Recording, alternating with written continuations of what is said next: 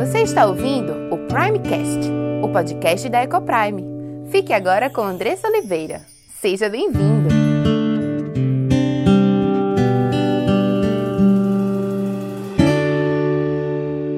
Olá, meu nome é Andressa Oliveira filha e serva do Deus Altíssimo, esposa de Gabriel, mãe de Diego, Cauã e Aimee, educadora e diretora da EcoPrime International Christian School. Tenho aprendido que Deus nos ensina sobre casamento, criação de filhos e educação cristã. Tenho estudado e conhecido dia a dia qual o plano perfeito de Deus para a sua igreja.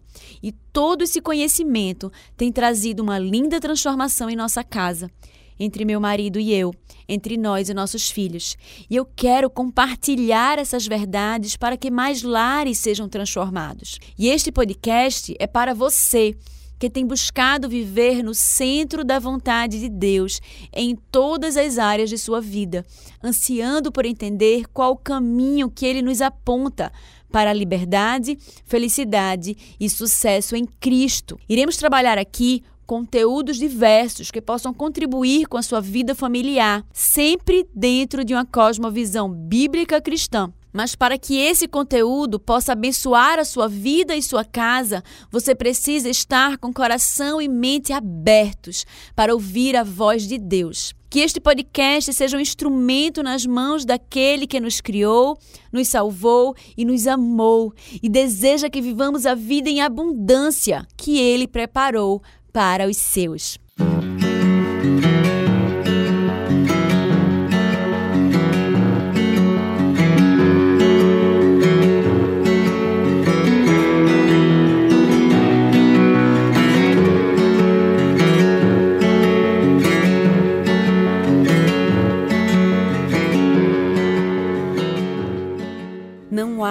Problema maior que o nosso Deus. Ele é grande, infinitamente grande e poderoso, criador de todo o universo. Ele é o dono da prata, ele é o dono do ouro, ele domina sobre os mares e sobre o tempo. Não há nada que aconteça sem que ele permita. Então, do que é que você tem medo?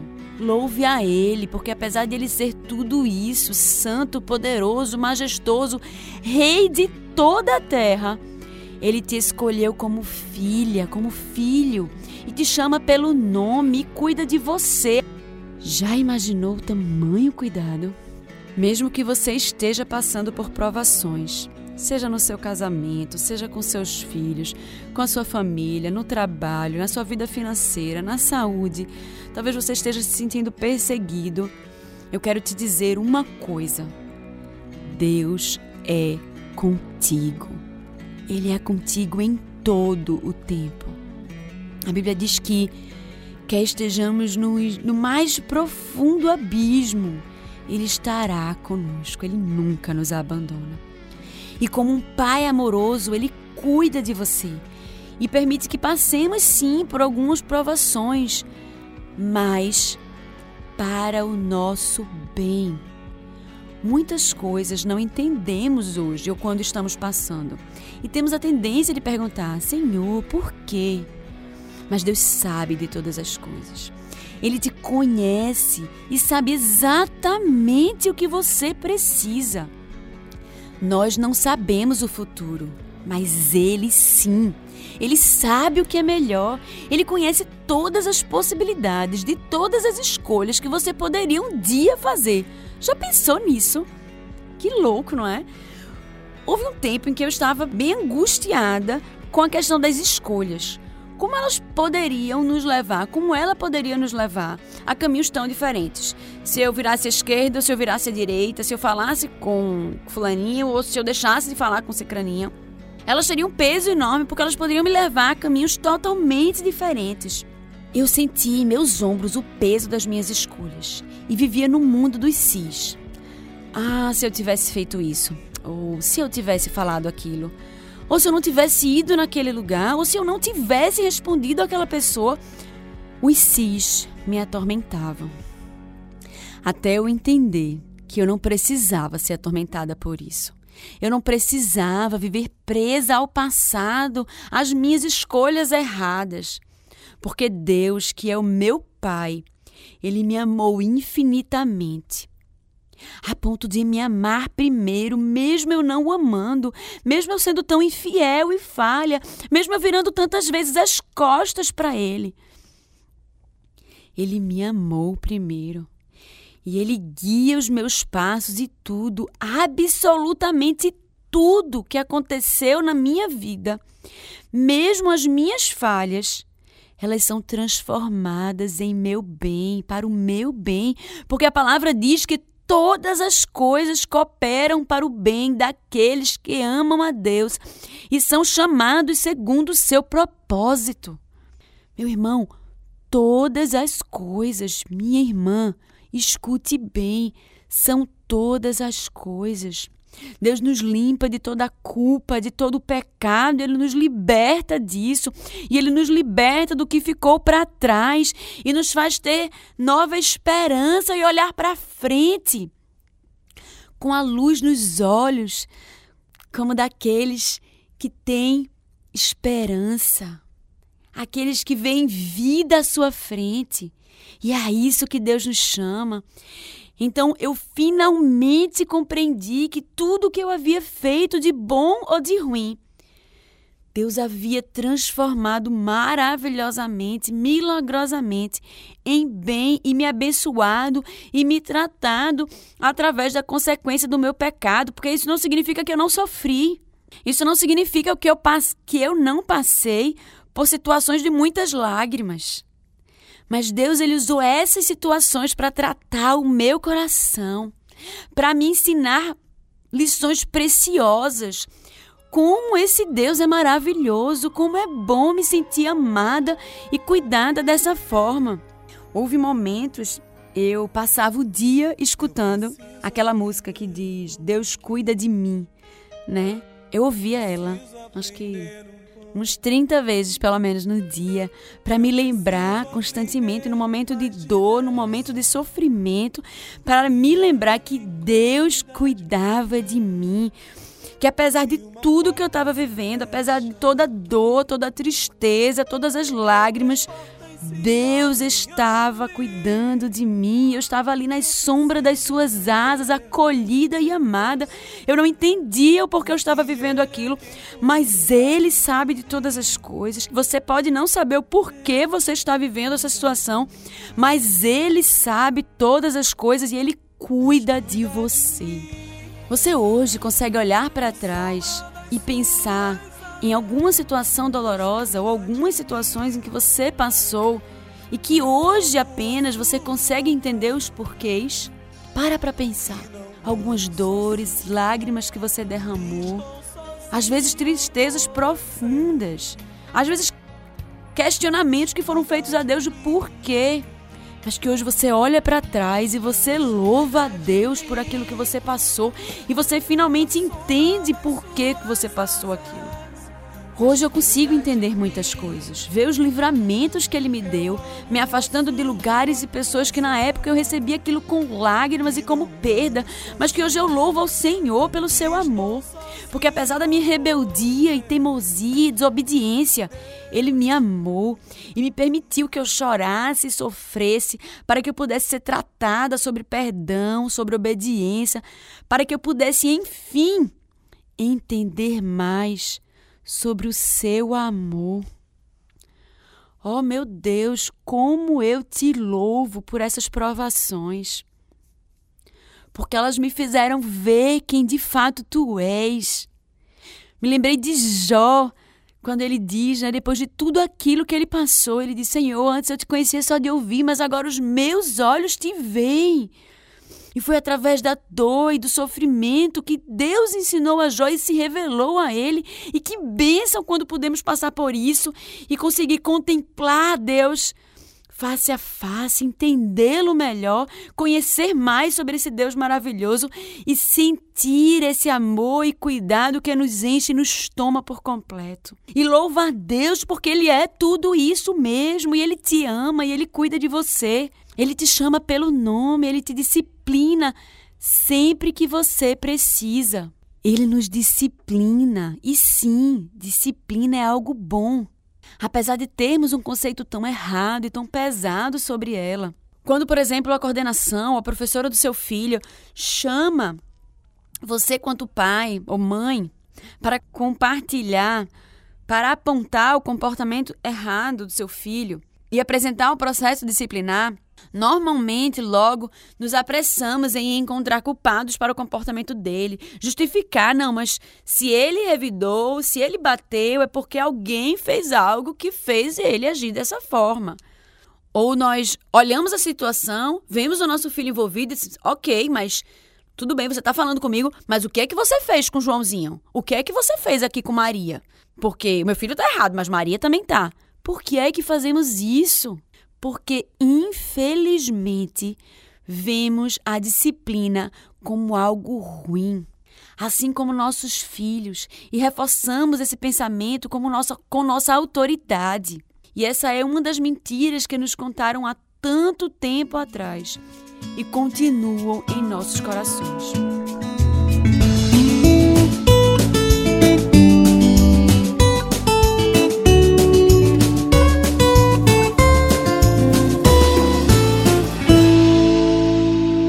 Gostaríamos que vocês abrissem a Bíblia em Gênesis 3, de 1 a 8. Vamos trabalhar o mesmo texto de base que usamos na semana passada.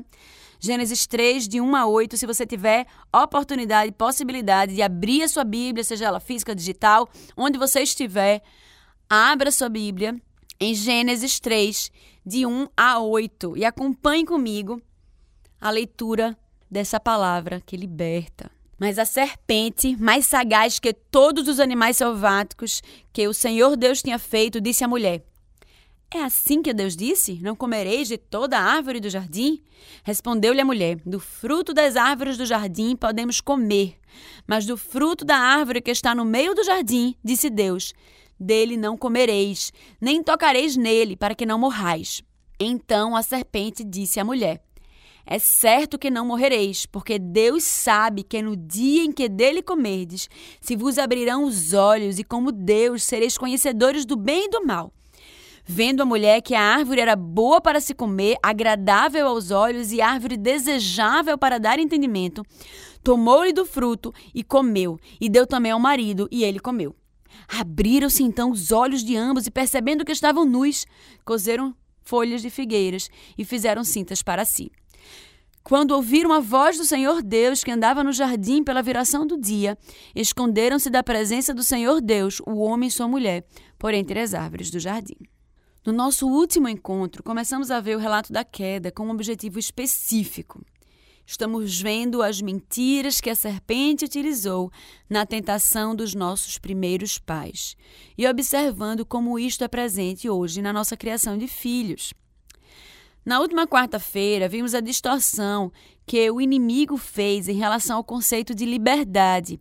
Vimos que o diabo colocou as regras de Deus como uma restrição à liberdade, mas os seus próprios conselhos errados, como aqueles que libertariam o homem desse cativeiro, entre aspas, divino. Vimos que a serpente ocultou a verdadeira liberdade gerada pela obediência a Deus e a escravidão que vem da desobediência contra o Criador. Porque vimos que nós obedecemos a alguém de alguma forma. Ou obedecemos a Deus, ou obedecemos aquilo que está posto no mundo. E a verdade que liberta é a verdade da palavra, é a verdade da obediência às leis, porque a gente viu que se a gente contraria as leis, né, vamos trazer aqui para um aspecto de mundo, se a gente contraria as leis, nós temos a nossa liberdade tolhida, e assim é com Deus também.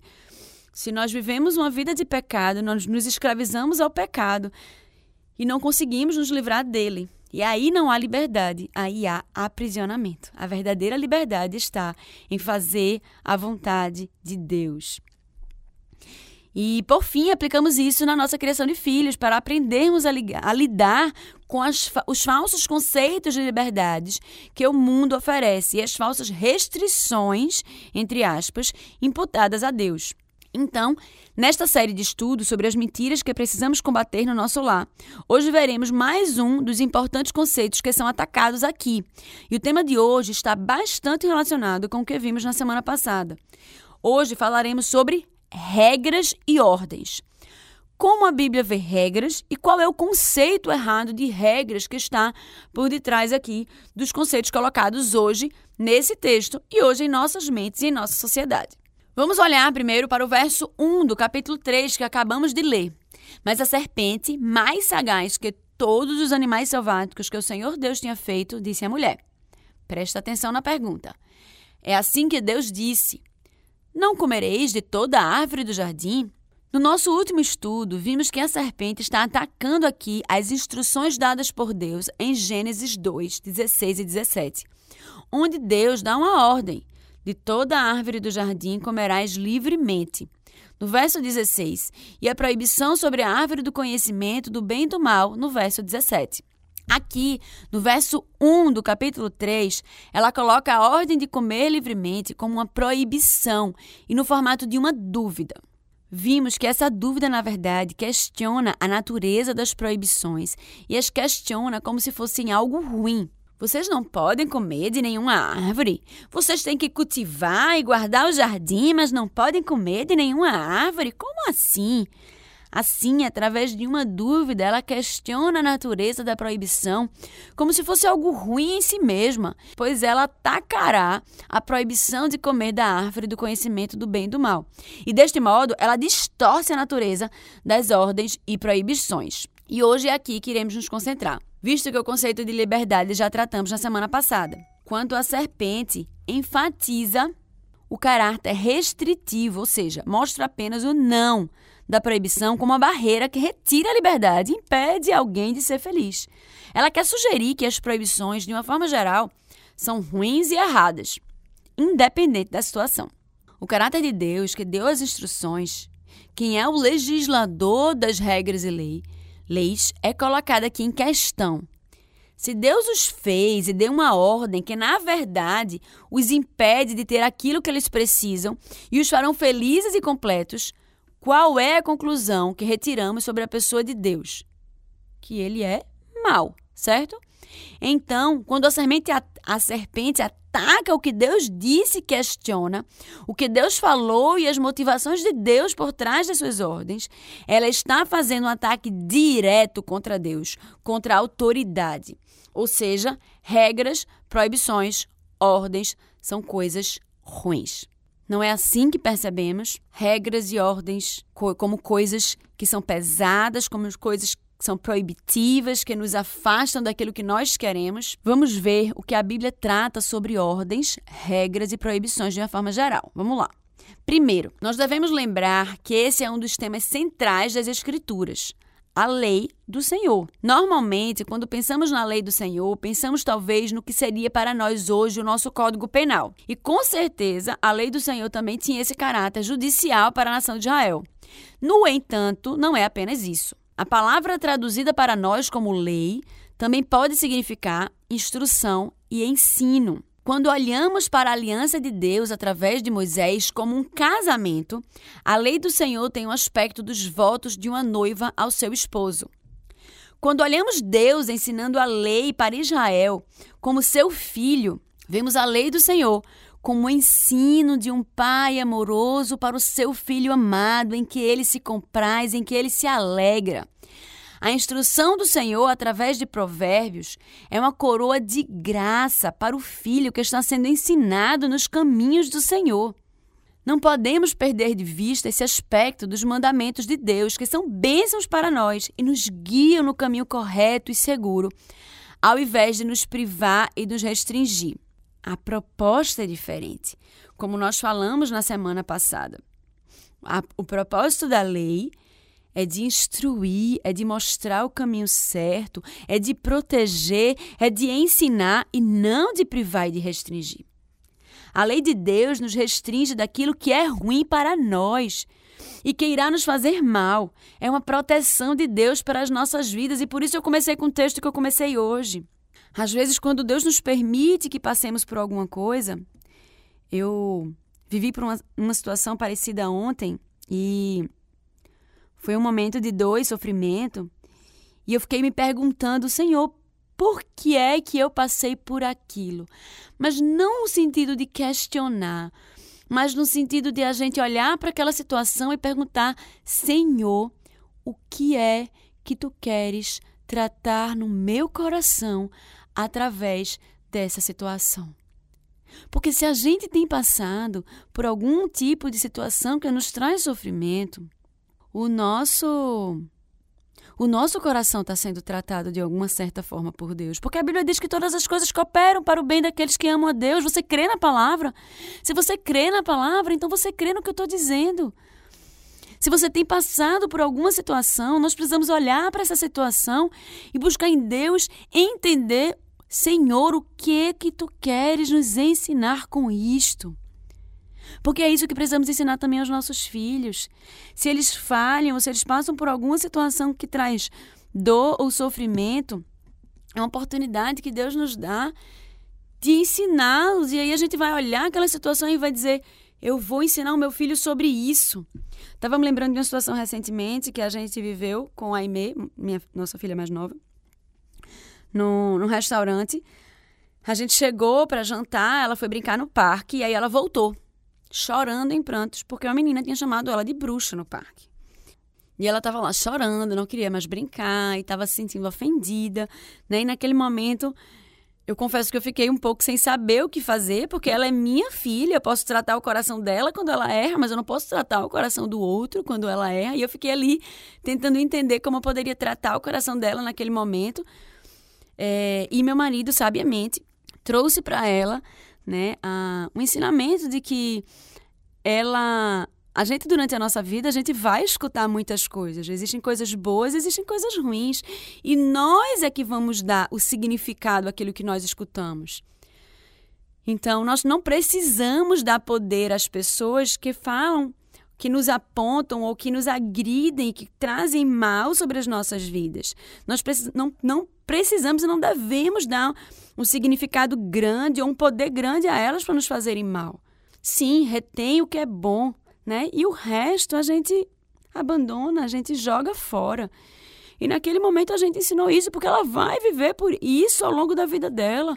De ser apontada, de alguém olhar para ela e falar o que é mal e dizer que ela é uma bruxa ou que ela não não é incapaz ou que ela não pode, né? E ela vai precisar ser sábia o suficiente para não absorver aquelas palavras, mas fazer aquilo que é bom. E aquele foi um momento que Deus usou de sofrimento na vida dela para que ela pudesse aprender isso e assim conosco também. Então, o que a gente passa nas privações, as, as regras e as leis, a disciplina é algo bom é proteção, é cuidado do Senhor nas nossas vidas. Segundo, vamos ver qual a opinião em que os homens das Escrituras tinham a respeito da lei do Senhor. E a gente tem vários textos aqui, então vamos passar por alguns textos rapidamente. Lá em Salmo 19, 7 e 10, a gente tem a lei do Senhor é perfeita e refrigera a alma, o testemunho do Senhor é fiel e dá sabedoria aos simples. Os preceitos do Senhor são retos e alegram o coração, o mandamento do Senhor é puro e ilumina os olhos. O temor do Senhor é limpo e permanece eternamente, os juízos do Senhor são verdadeiros e justos juntamente.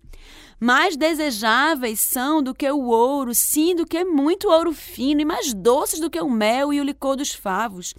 Em Provérbios 3, 21 a 24, Filho meu, não se apartem estas coisas dos teus olhos, guarda a verdadeira sabedoria e o discernimento, porque serão vida para a tua alma e adorno ao teu pescoço. Então andarás confiante pelo teu caminho e o teu pé não tropeçará. Quando te deitares, não temerás, ao contrário, o teu sono será suave ao te deitares. No Salmo 119, ó, oh, quanto amo a tua lei a minha meditação todo dia. Odeio os pensamentos vãos, mas amo a tua lei. Tu tiraste da terra todos os ímpios como a escória, por isso amo os teus testemunhos. Por isso amo os teus mandamentos mais do que o ouro, ainda mais do que o ouro fino. Considera como amo os teus preceitos, vivifica-me, ó Senhor, segundo a tua benignidade. Abomino e odeio a mentira, mas amo a tua lei. A minha alma tem observado os teus testemunhos e amo-os excessivamente. Sendo assim, as Escrituras mostram a lei do Senhor como algo bom, algo sublime, algo mais valioso do que o ouro, como uma boa instrução que nos faz bem, nos conduz no bom caminho que leva à felicidade.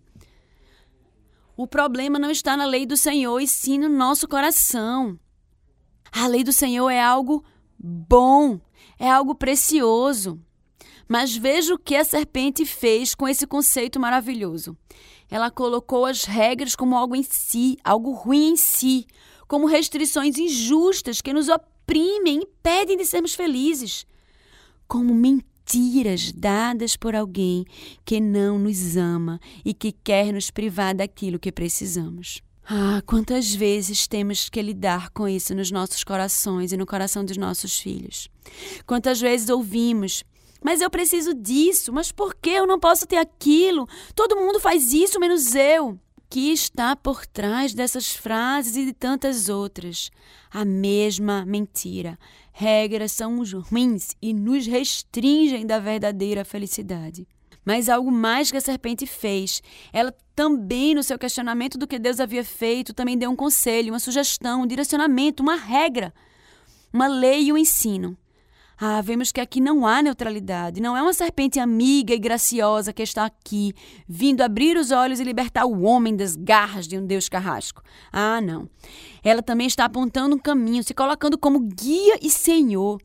A questão aqui não é se eles irão obedecer, mas quem eles irão obedecer. Deus ou a serpente. Todos nós servimos alguém e obedecemos o nosso Senhor. A questão é quem é o nosso Senhor. Então, por trás da distorção também há ordens e regras, mas que são colocadas como ajuda, um auxílio, um guia. As regras de Deus aqui são uma restrição ruim, mas a sugestão da serpente é colocada como algo libertador, essa é a armadilha da mentira do diabo. Colocar as regras de Deus como algo pesado e insuportável. Enquanto as ordens da serpente são sugestões não opressivas e carinhosas de um fiel e inocente amigo. Ela oferece uma corrente, um grilhão pesado. Sabe como ela chama essas cadeias? Ela tem um nome muito interessante. Ela chama de liberdade. É uma prisão com uma placa escrita liberdade. Aqui há várias pessoas que se acham livres e você diz para elas: saia dessa prisão, venha para a liberdade de Cristo. E elas respondem: mas eu sou livre, eu não quero ir para essa prisão chamada Evangelho.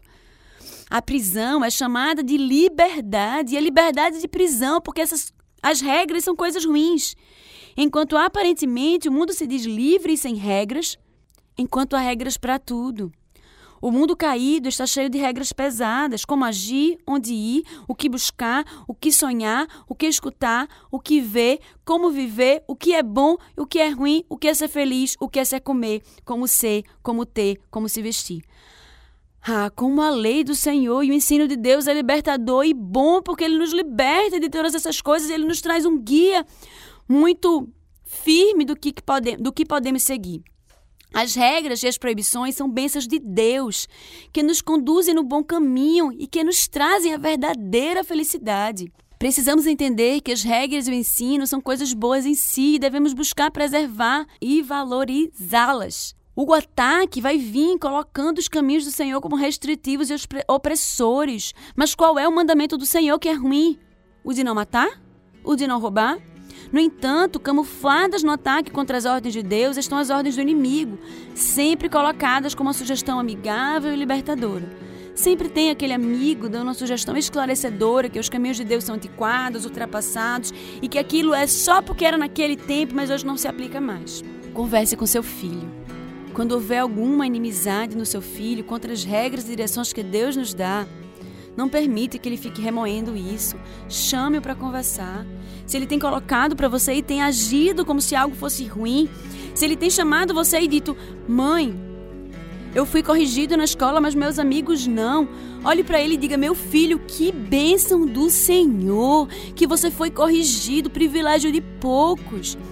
Mas vamos pedir a Deus e vamos talvez conversar na escola para que seus amigos eles tenham o mesmo privilégio que você de serem corrigidos.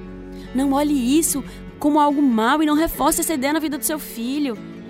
E façam enxergar de forma clara que é uma bênção, que as regras são uma bênção, que a correção é uma bênção.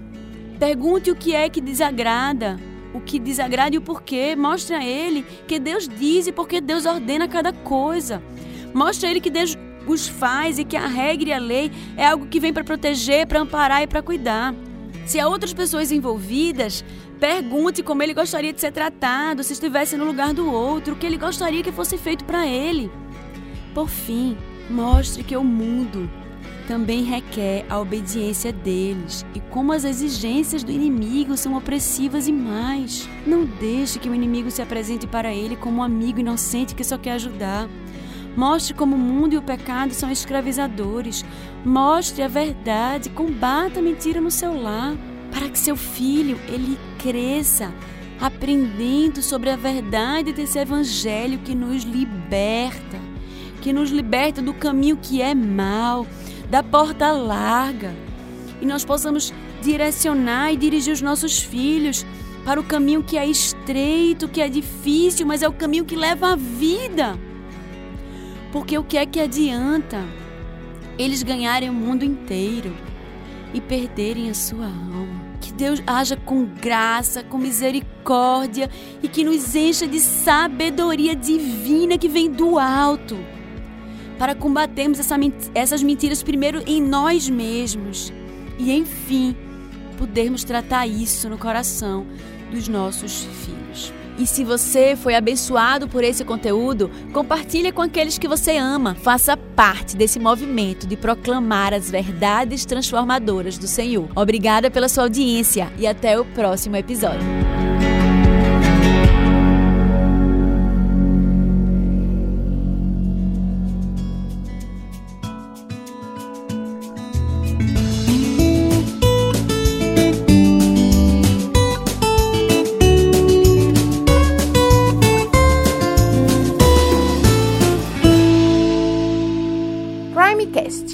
Podcast da Ecoprime.